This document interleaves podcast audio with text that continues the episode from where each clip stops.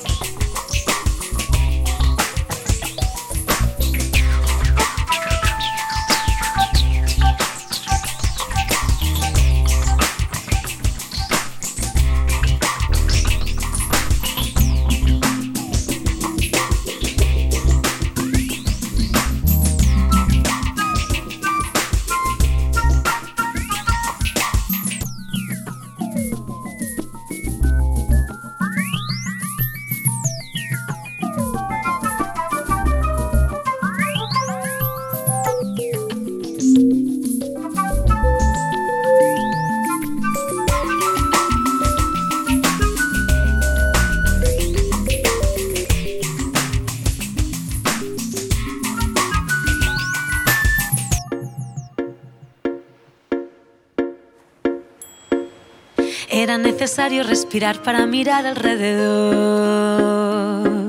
Paseo por La Habana y un café frente al malecón. Con, con, con. Comienzan los recuerdos, las espinas a aflorar en mi interior. Todo lo que no se atiende, tarde o temprano reaparece. Ay, pero nos miramos, vaya año pasamos, a ver si remontamos. Sin dedicarle más tiempo, que el mundo está lleno de mujeres y hombres buenos. Así que le canto a los valientes que llevan por bandera la verdad. A quienes son capaces de sentirse en la piel de los demás.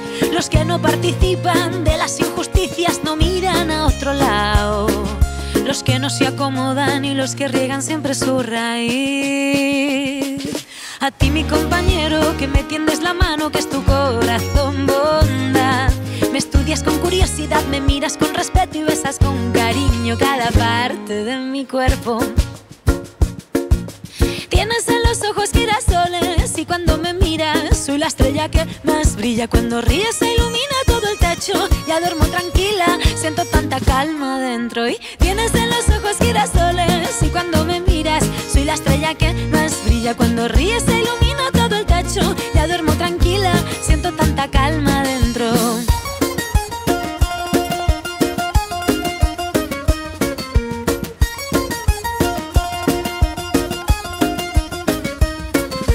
Es necesario revivir para poder saborear. Encajo las ideas, reflexión para mejorar. Gran impulso doy un paso pequeñito para atrás. Todo lo que no atendí vuelve siempre a resurgir. Pero sonreímos, vaya si vivimos todo lo que aprendimos. No le dedicaré más tiempo, pues el mundo está lleno de mujeres y hombres buenos. Así que le canto a los coherentes, a los humildes que buscan la paz. Los seres sensibles que cuidan de otros seres y saben amar. A todos los que luchan por nuestros derechos, miran a todo hombre igual. A quienes no me juzguen y quien esté dispuesto a compartir. A ti, mi compañero, que tienes alma pura, que es tu corazón bondad. Respetas mi espacio vital, me escuchas bien atento y besas con cariño cada parte de mi cuerpo.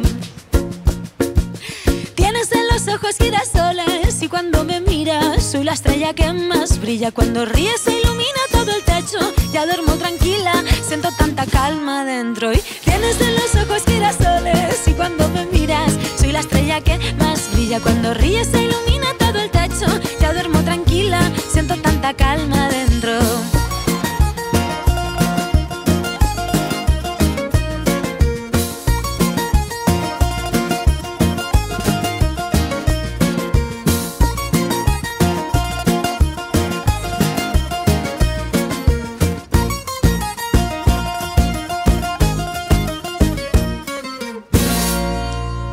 Buenas tardes a todos y bienvenidos a la tercera entrega de este 2024 de tu programa en castellano y el primero del año de Cajón Desastre, un programa en el que, como su nombre indica, cabe de todo.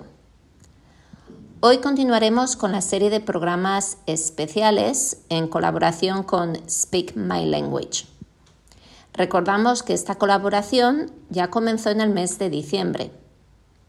El español ha sido uno de los idiomas elegidos junto con el árabe, el turco y el vietnamita para este proyecto.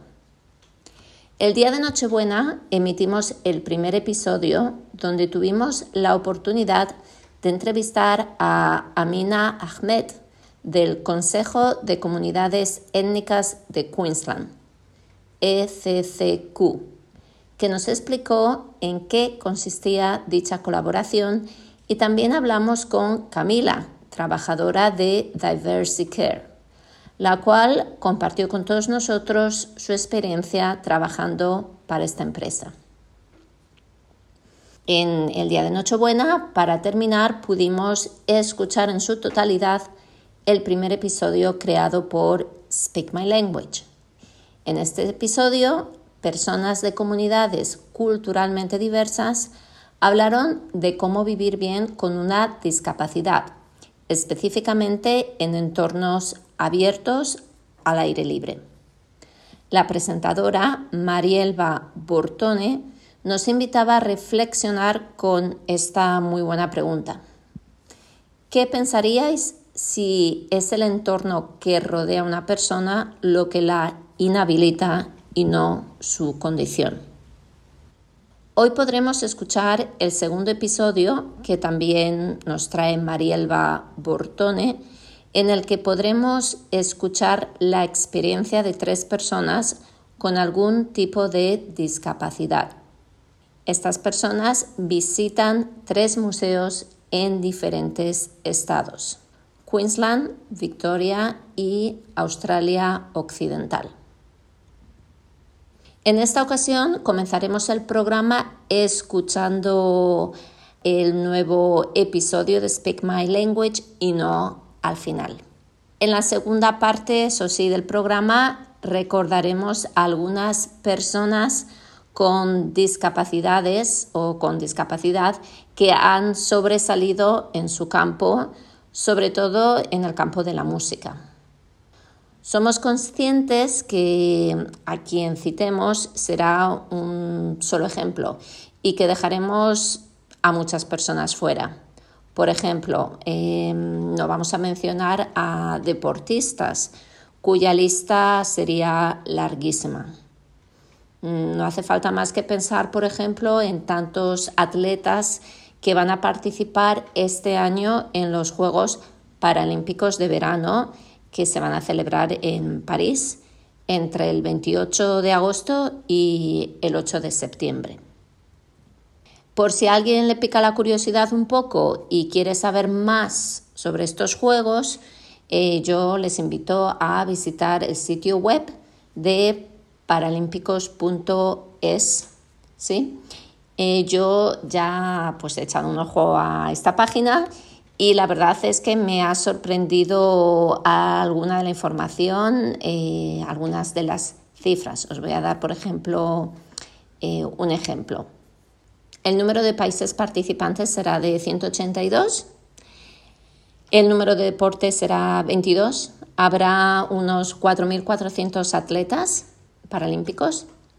Y los tipos de discapacidad varían mucho, desde la física a la intelectual, visual, parálisis cerebral y lesión cerebral.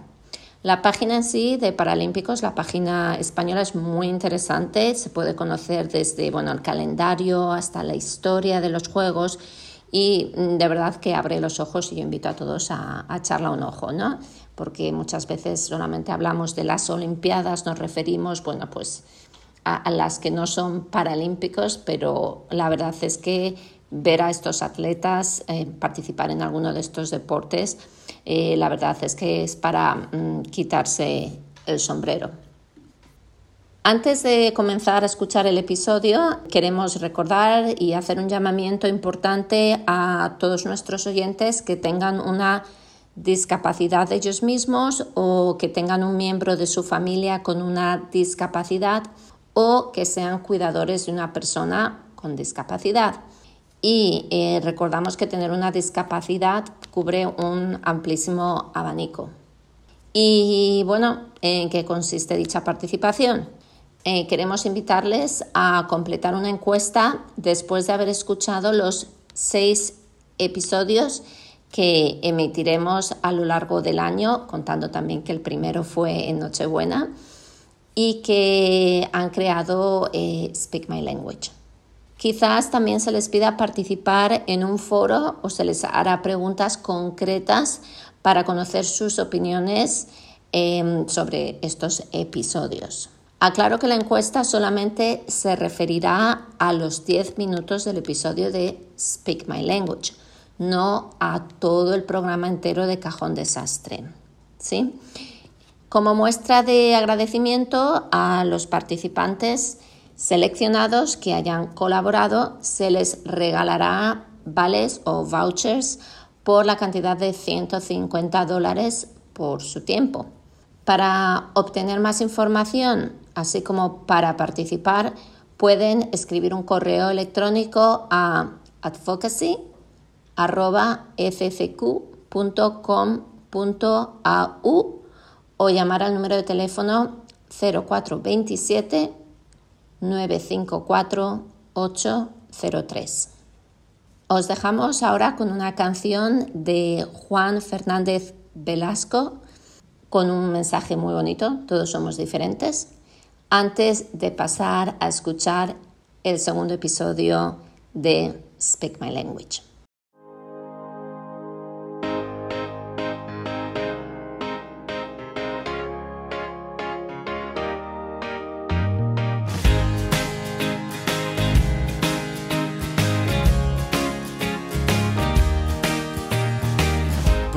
Ser alto, tal vez ser bajito, ser color canelo, tener blanca la piel.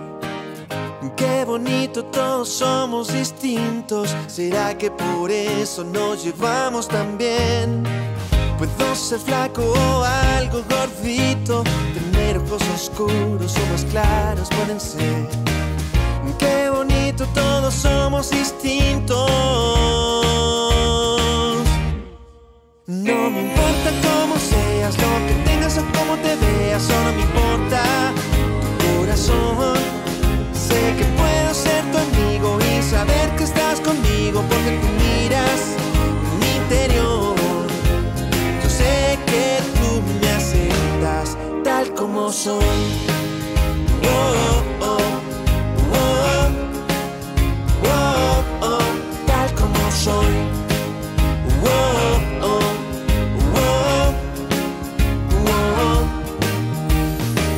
El verde y a ti el rojo clarito. Yo juego fútbol y tú el ajedrez. Qué bonito, todos somos distintos. ¿Será que por eso nos llevamos tan bien? Yo soy músico, tú eres científico. Yo toco el piano, a ti te gusta leer. Qué bonito, todos somos distintos.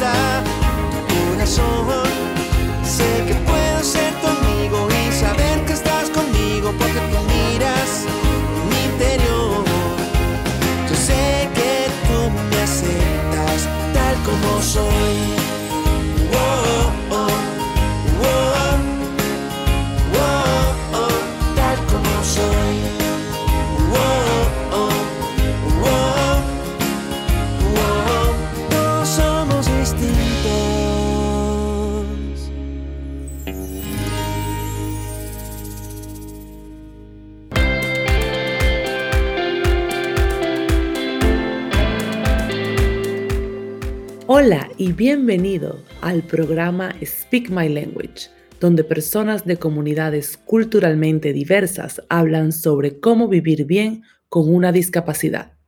Mi nombre es Marielo Bortone. Bienvenido de nuevo a otro episodio de Speak My Language Disability, donde hablamos sobre vivir bien con una discapacidad. Uno de los ingredientes más importantes para vivir bien es la curiosidad. La curiosidad mantiene nuestra mente activa y mantiene nuestro espíritu vivo. Como adultos, no hay mejor campo de juego para la curiosidad que un museo, especialmente cuando los museos ofrecen actividades gratuitas, accesibles y divertidas que involucran a personas de todas las edades. Hoy escucharás a tres personas diferentes con diferentes discapacidades, donde hablaremos sobre su experiencia de visitar museos ubicados alrededor de Australia. Piero visitó el Museo de Queensland para su sesión After Dark esta sesión es solo para adultos, donde el museo ofrece mucho a los visitantes, incluidos aquellos que pueden tener necesidades sensoriales especiales.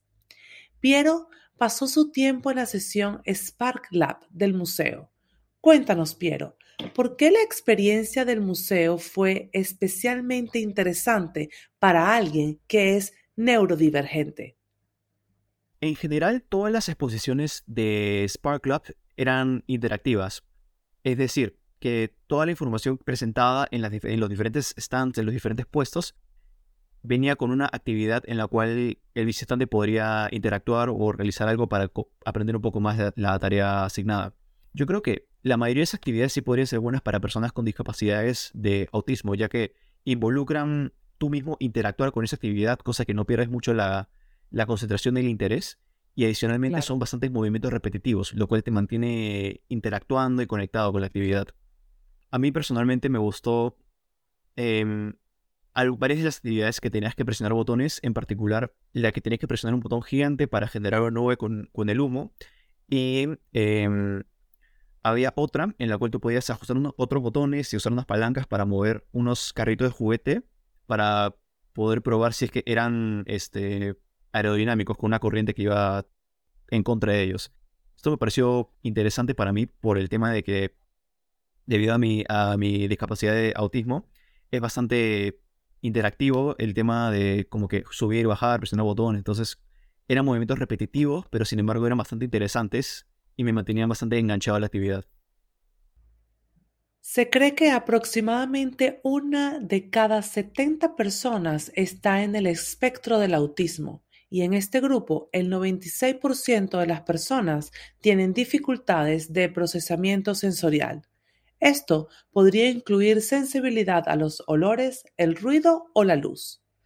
En la mayoría de los estados y territorios encontrará museos y galerías de arte que se adaptan a las necesidades sensoriales de las personas.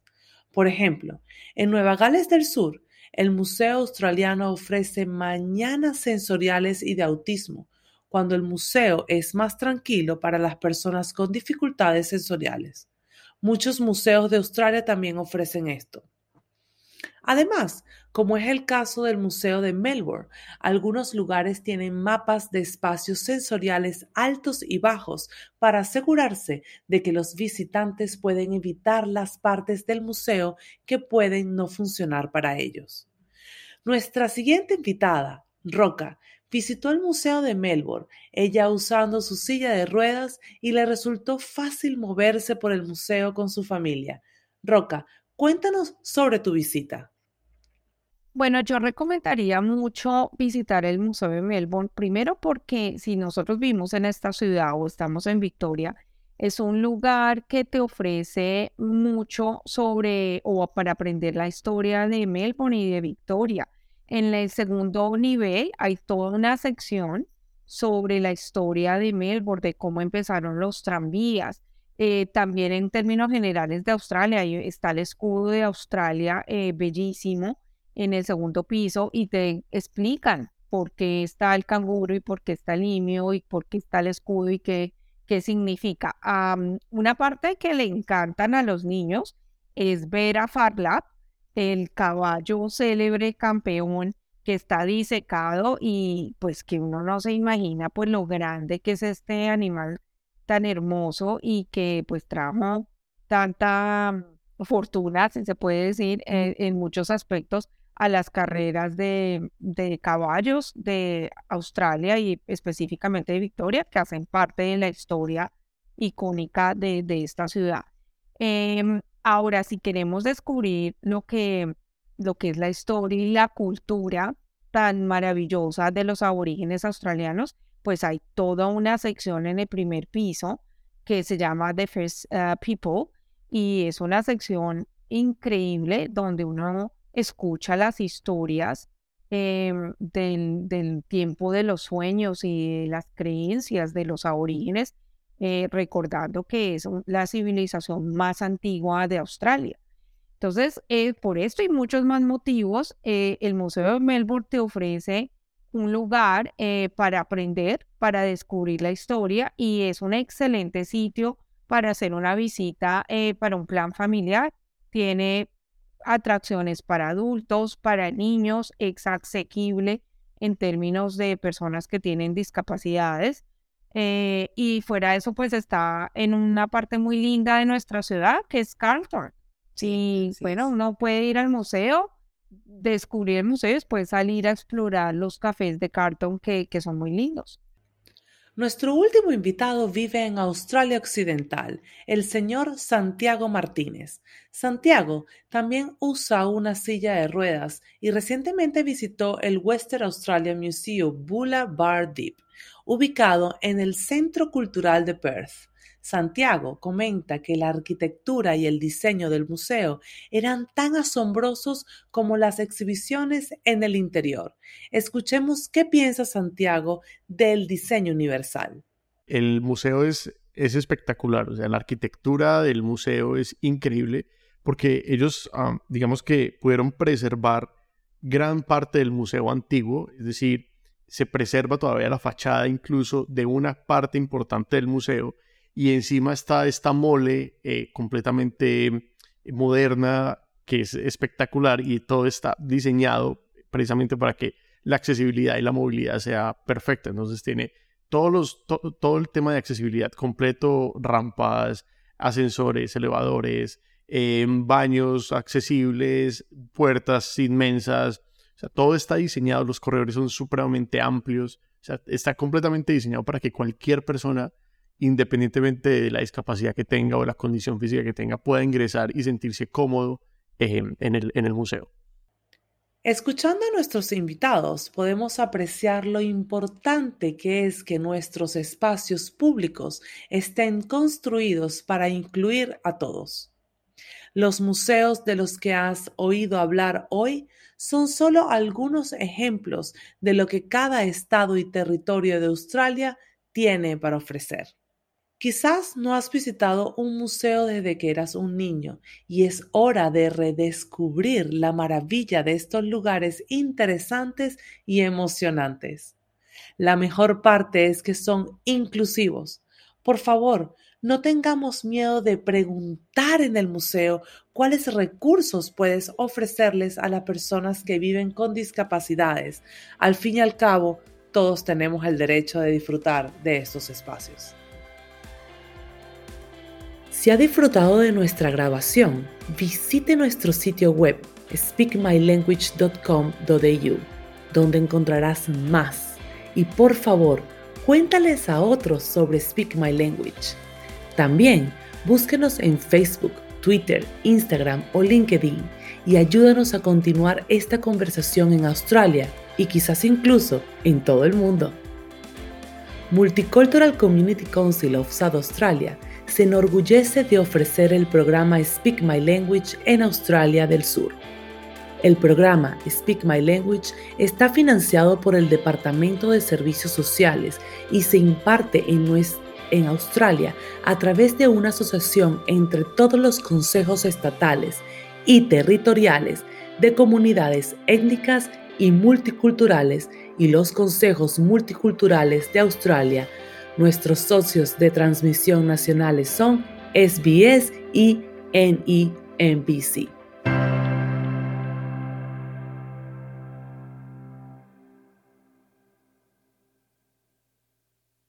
La mejor música y los mejores contenidos en Radio 4EB, tu programa en castellano, 98.1 FM. Bueno, espero que hayáis disfrutado de este segundo episodio de Speak My Language, donde personas con diferentes discapacidades de distintos estados han compartido con nosotros su experiencia en visitas a museos de Australia. Os volvemos a dejar con otra canción en esta ocasión es el tema Lady Laura, una canción de finales de los años 70 del cantante brasileño Roberto Carlos. No sé si sabíais que a los seis años de edad Roberto Carlos fue atropellado por una locomotora de vapor y la pierna derecha le tuvo que ser amputada por debajo de la rodilla.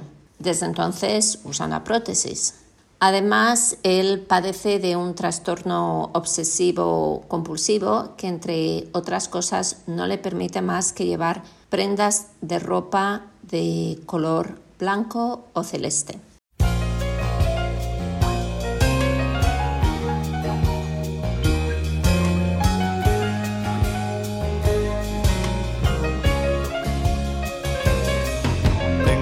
Veces deseos de ser nuevamente un chiquillo y en la hora que estoy afligido volverte a oír.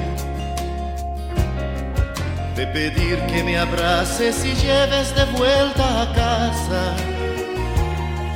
Que me cuentes un cuento bonito y me hagas dormir. Muchas veces quisiera oírte hablando, sonriendo. Aprovecha tu tiempo, tú eres aún un chiquillo. A pesar la distancia y el tiempo no puedo olvidar. Tantas cosas que a veces de ti necesito escuchar. Lady Laura, abrázame fuerte, Lady Laura, y cuéntame un cuento, Lady Laura. Un beso otra vez, Lady Laura.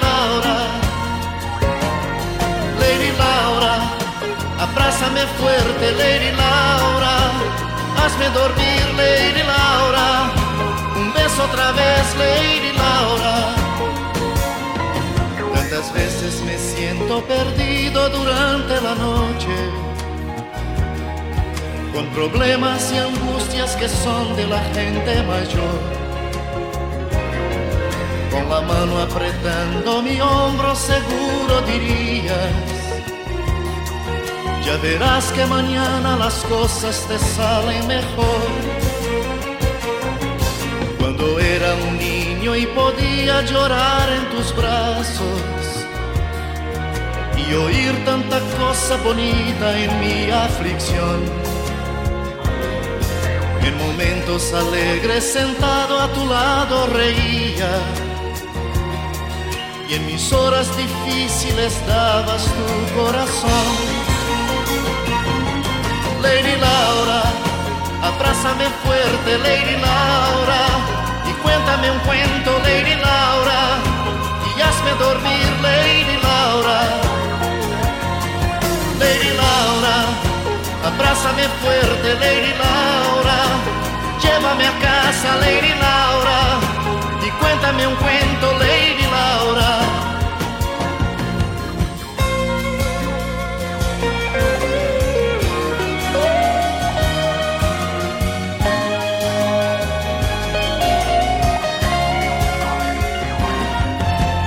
Veces deseos de ser nuevamente un chiquillo, el pequeño que tú todavía aún crees tener.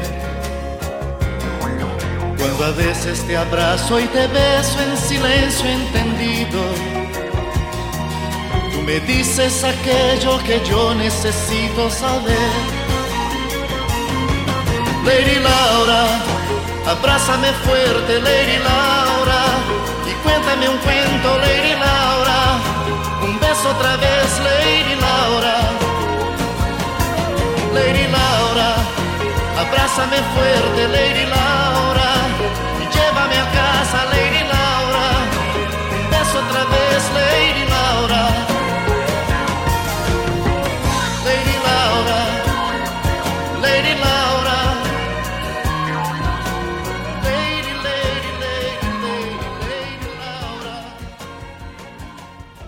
Bien, aludiendo al episodio de hoy, el hacer accesible los espacios para todos los visitantes, eh, borrar barreras arquitectónicas, ser conscientes de cómo podemos ofrecer una visita más accesible para todos, es un pasito más, pero es un paso muy importante hacia la integración de todos. A veces las medidas o cambios que pueden quizás parecer insignificantes o incluso no necesarios para las personas no directamente afectadas pueden ser pasos de gigante para aquellas personas que sí directamente están afectadas.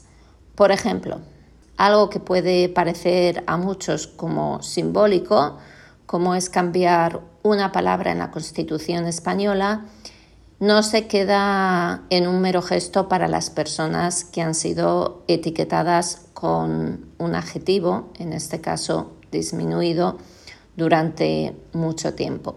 Catalogar a una persona como ser minusválida o disminuida parece reducir la identidad de esa persona a una condición que tienen.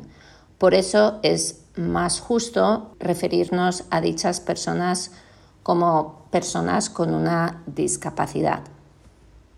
Creo personalmente que es importante dar la voz a las personas que celebran más este cambio. Y por eso eh, vamos aquí ahora a escuchar de primera mano el testimonio de alguien que durante muchos años tuvo que escuchar esos adjetivos. Hoy es un día histórico, no solo porque vamos a modificar nuestra Carta Magna, sino porque hoy se hace justicia con las personas que tienen algún tipo de discapacidad en nuestro país. En la actualidad, en España, más de 4.300.000 personas conviven con algún tipo de discapacidad. Y la Organización Mundial de la Salud reconoce que un 15% de la población mundial la tiene. Es decir, 1.200 millones de personas en el mundo. Triplica a la población de la Unión Europea y casi equivale a la población de China. Por tanto, pongamos en su justa medida la importancia de lo que hoy presentamos a esta Cámara. La discapacidad nos afecta a todas y a todos, porque a lo largo de nuestra vida no estamos es- exentos de adquirirla o conocer su realidad a través de nuestros familiares o de nuestros seres queridos. El artículo 49 de nuestra Constitución dice que los poderes públicos realizarán una política de previsión, tratamiento, rehabilitación e integración de los disminuidos. Disminuidos, un adjetivo muy importante, señorías. Nos identifica ante los demás, tiene un peso legal y también posee un importante valor simbólico. Aunque no lo elijamos, un adjetivo nos define ya que nos representa ante los demás. De ahí la importancia de que sea digno y justo, porque de lo contrario contribuimos a perpetuar estereotipos y clichés que en la mayoría de los casos son peyorativos. Una palabra es poderosa. Permítanme que le hable de manera sucinta de mí. Yo nací como ustedes, sin ningún tipo de discapacidad, y anduve un tiempo como cada una de ustedes hasta que la poliomielitis me vino a visitar para quedarse en mí para siempre cuando apenas tenía tres años de vida. Siempre he sido de espíritu activo y eso me ha llevado a practicar desde muy joven deportes vinculados al mundo de la discapacidad, llegando a competir a nivel nacional e internacional en baloncesto en silla de ruedas y en atletismo en silla de ruedas. A lo largo de mi vida he utilizado documentos oficiales en los que como persona con discapacidad que soy, se me ha denominado de diferente manera. Les hago un resumen cronológico de dichas denominaciones. En los años 70, por escrito, por escrito, el Estado me denominó como subnormal. Denominación dura, ¿verdad? En los años 80, inválido. En los años 90, minusválido. Paradojas de la vida.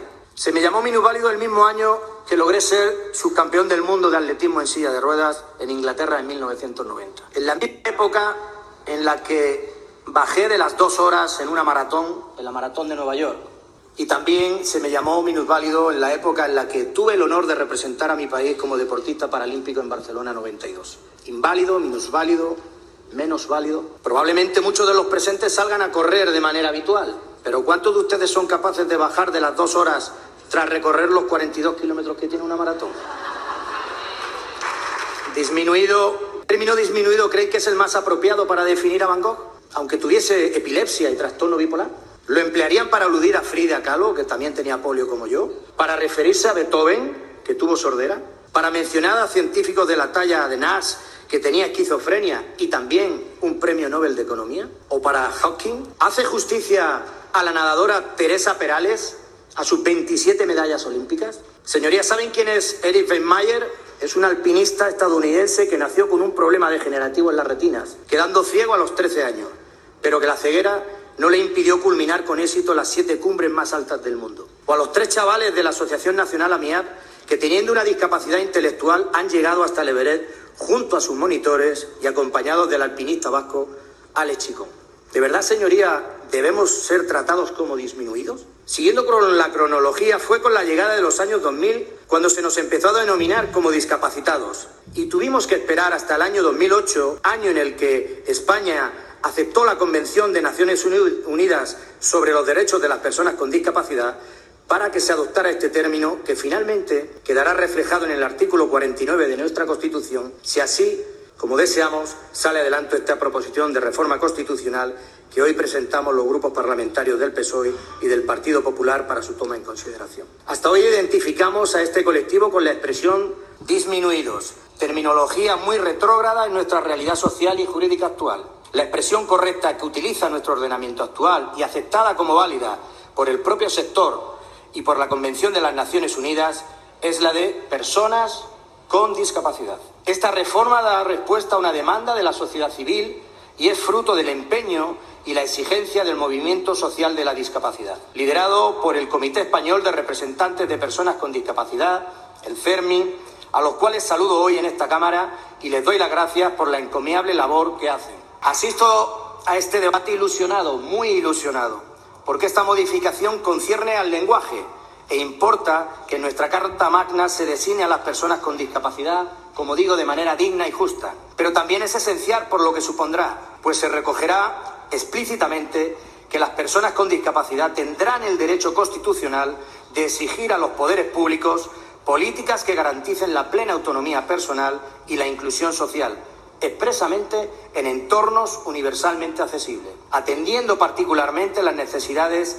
específicas de las mujeres y los, y los, menores con discapacidad. De ahí la importancia que tiene esta proposición de reforma constitucional. Hoy echaremos abajo una barrera más para alcanzar la tan ansiada igualdad y también nos dignificará como sociedad porque las palabras que empleamos importan. La manera en la que identificamos a un colectivo afecta a su identidad y a su autoestima pero también nos define a quienes la empleamos. Señorías, en España tenemos más de 150 disposiciones legales y reglamentarias de competencia estatal en favor de las personas con discapacidad, siendo la norma de referencia aprobada a la luz de los nuevos principios de la Convención de Naciones Unidas el Real Decreto que aprueba el texto refundido de la Ley General de Derechos de las Personas con Discapacidad y su inclusión social.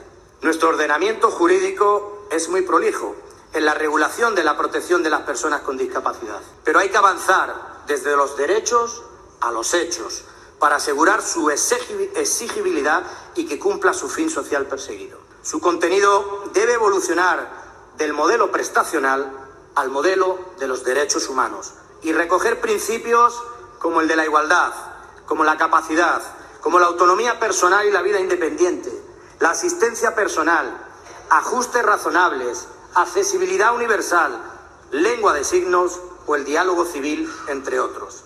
Comprometámonos, aseguremos el acceso de las personas con discapacidad en igualdad de condiciones y de manera transversal, acceso a la formación, al empleo, a la cultura, a una vivienda digna y que no se convierta en una cárcel particular cuando les llegue una discapacidad sobrevenida al no tener dicha vivienda adaptada a sus necesidades. Hagamos de nuestro entorno un entorno accesible para todos y para todas, un transporte accesible, acceso igualitario a la tecnología y a la información. Hagamos que la inteligencia artificial además de inteligente, sea inclusiva. Y lo mismo con otros servicios e instalaciones abiertas al público o que sean de uso público, tanto en las zonas urbanas como especialmente en las zonas rurales. Todo ello con la finalidad de que las personas con discapacidad puedan vivir de forma independiente y participar plenamente en todos los aspectos de la vida. Sus señorías quizás no noten nada extraño cuando llevan a sus hijos o a sus nietas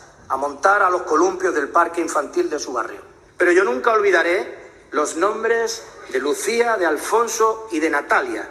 Siempre recordaré sus caras de felicidad cuando hace tan solo un año, por primera vez, subieron a un columpio. Una experiencia que no habían podido disfrutar hasta que instalamos el primer columpio de carácter inclusivo en mi ciudad, Albacete. Un gesto tan normal como es subir a un niño o a una niña a un columpio, para muchas personas, lamentablemente aún hoy, es algo extraordinario. Sirva esto como ejemplo para contextualizar a qué nos referimos cuando afirmamos que los poderes públicos deben comprometerse para garantizar la accesibilidad universal. Señoras, señores representantes de las diferentes entidades del sector de la discapacidad, muchas gracias por acompañarnos hoy en esta Cámara, en este día histórico, pero especialmente muchas gracias por esa magnífica labor que ustedes hacen cada día en favor de las personas con discapacidad. Creo que la mención que la nueva redacción de este artículo de la Constitución hace al fomento de la participación en el movimiento asociativo de personas con discapacidad habla por sí sola. Celebremos que nuestra Carta Magna recoge las demandas de las personas con discapacidad y sus familias. Sintámonos orgullosos, señorías, como parlamentarios, porque desde hoy las personas con discapacidad dan un paso más para lograr la tan ansiada igualdad real, plena y efectiva. Muchas gracias por su atención. Acabamos de escuchar la intervención del diputado Emilio Sáez en el momento en el que grabamos este programa, unos días antes de su emisión, justo en este momento en directo, se está afrontando el último debate para reformar este artículo, el artículo 49 de la Constitución, para sustituir el término disminuidos y la modificación que propone utilizar la expresión personas con discapacidad necesita el apoyo de tres quintos de la Cámara antes de su remisión al Senado. En el momento en que grabamos, como digo, el programa, la mayoría de los grupos parlamentarios han dado el sí, excepto un grupo político que ha pasado de la abstención justo al no. A continuación vamos a hacer otra pausa musical. Como dije al principio, íbamos a escuchar eh, música de personas que sí tienen una discapacidad, pero esto no les ha impedido llegar a lo más alto. La canción que vamos a escuchar a continuación es de Serafín Zubiri, que lleva el título Todo esto es la música. Con esta canción, Serafín Zubiri representó a España en el Festival de Eurovisión, muy jovencito, en el año 92, y luego repitió, parece que le gustó la experiencia y en el año 2000 se volvió a presentar con otra canción colgado de un sueño. Serafín Lizoain Bidondo, conocido como Serafín Zubiri, es ciego desde que nació en el pueblo que da comienzo al camino de Santiago por la ruta francesa Zubiri y yo me quedo con una frase dicha por él. La capacidad de superación está por encima de los límites que nos fijamos. Aparte de ser cantante, es pianista y compositor. Y en estos momentos está dando una gira por toda España donde interpreta los grandes temas del cantante Nino Bravo como homenaje al mismo en el 50 aniversario de su muerte. Solo una vez más, antes de marchar lejos hacia otro lugar. Tenemos que hablar por una vez más para ver si podemos continuar. Eres mi obsesión y solo pido a Dios que mañana te acuerdes de mí. Solo una canción puede hablar de amor y contar las penas que hay en mi corazón.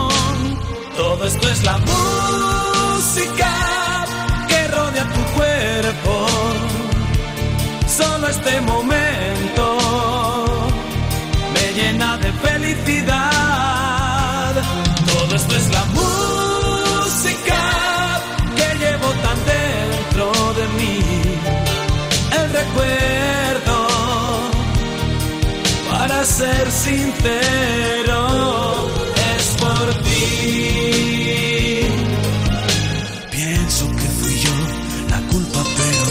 fuiste sin decir adiós. Solo entre los dos, el odio y el amor existen en nuestro corazón. Todo esto es la música que rodea tu cuerpo. Solo este momento me llena de felicidad.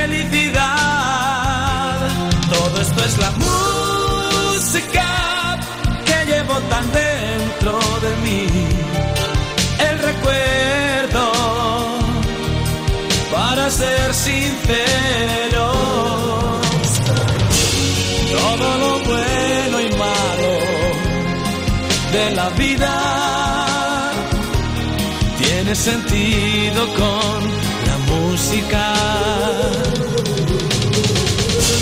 Música es alegría, también melancolía, paz, armonía y sueños, sabor de tus besos. Todo esto es la música que rodea tu cuerpo. Solo este momento me llena de felicidad. Todo esto es la música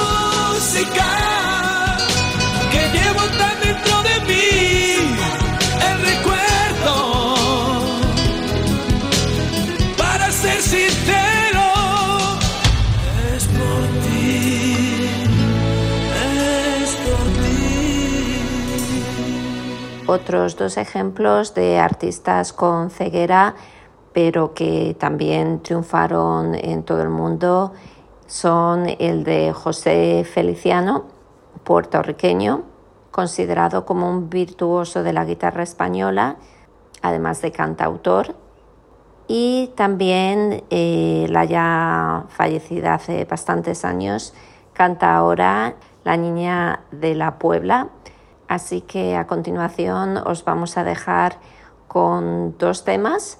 Primero a José Feliciano a la guitarra interpretando un tema de Rinsky-Korsakov y también escucharemos a La Niña de la Puebla por Fandangos, además de unas palabras que yo pienso que son muy inspiradoras para todos.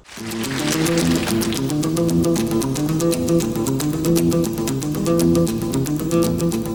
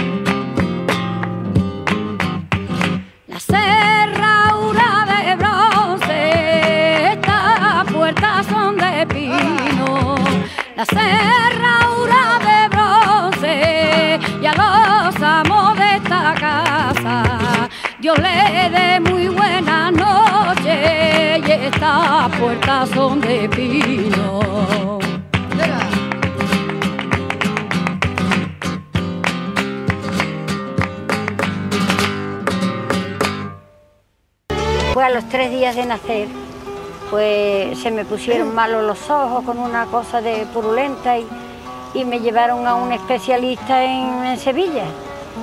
Y creo que me mandó un colirio, según decía mi madre, que al echarme las gotas que me, que me echó solamente una, hoja, una gota en cada ojo, pues me saltaron las pupilas, sería una equivocación, ahí no se sabe.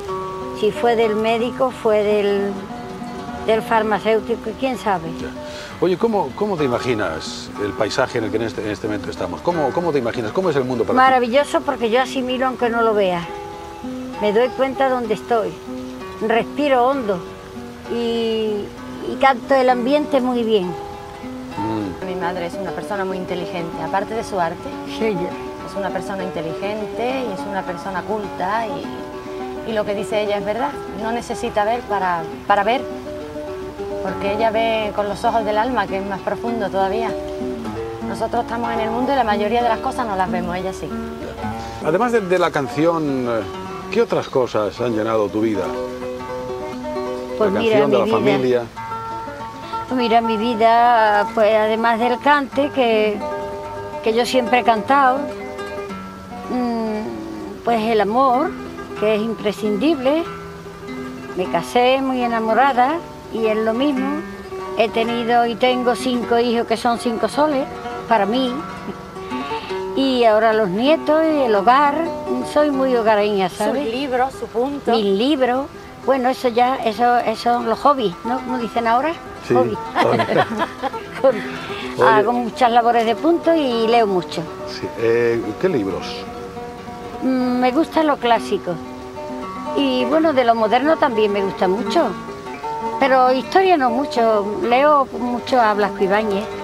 Leo, estoy leyendo ahora de estos uruguayos y a Roa Bastos, a, a Carpentier, me gusta. Mm, A García Márquez también lo leo mucho. Y del antiguo lo clásico, ya te digo. A Víctor Hugo lo he leído todo, casi todo. A, a Pérez Galdós de lo clásico, Pérez Galdós me encanta. Mucho, mucho No leo. es, no es normal, ¿verdad, Delfa? ¿Verdad, Dolores? ¿Eh? No es normal que, bueno, la gente de la copla, la gente que se dedica a pasear las canciones Sí. del acento andaluz por toda España, Mm. pues tenga tiempo, eh, se interese tanto como tú te estás interesando siempre por, por los libros, por, por cultivarte. Sí. Mm, yo cuando hacíamos las tournées, porque yo he estado 50 o 60 años sin parar de viajar, pues, lo, pues los he llevado. que he dicho la verdad. 60 años ya... mm, yo llevaba el libro en los coches siempre llenos de libros. Y en los ratos de, que he Pero tenido... los libros en- son los más grandes del mundo, ¿sabes? Ya ves, ya tú los conoces. En el hotel he tenido siempre mis ratos de expansión, y cuando no he podido hasta en el coche. Verdaderamente inspiradoras las palabras de la niña de la Puebla y como inspiradora es la historia de Miriam Fernández, una vieja conocida de la televisión, pues además de conseguir ganar en el programa Tú sí que vales, lo intentó también una década más tarde en La Voz. Tiene más de 45.000 seguidores en Instagram y Miriam, además de cantar como Los Ángeles, ha sido campeona de natación, es actriz, conferenciante y escritora y ella nació con una parálisis cerebral. Os dejamos con su música y con su canción Un nuevo día. Hasta la próxima. Escúchame.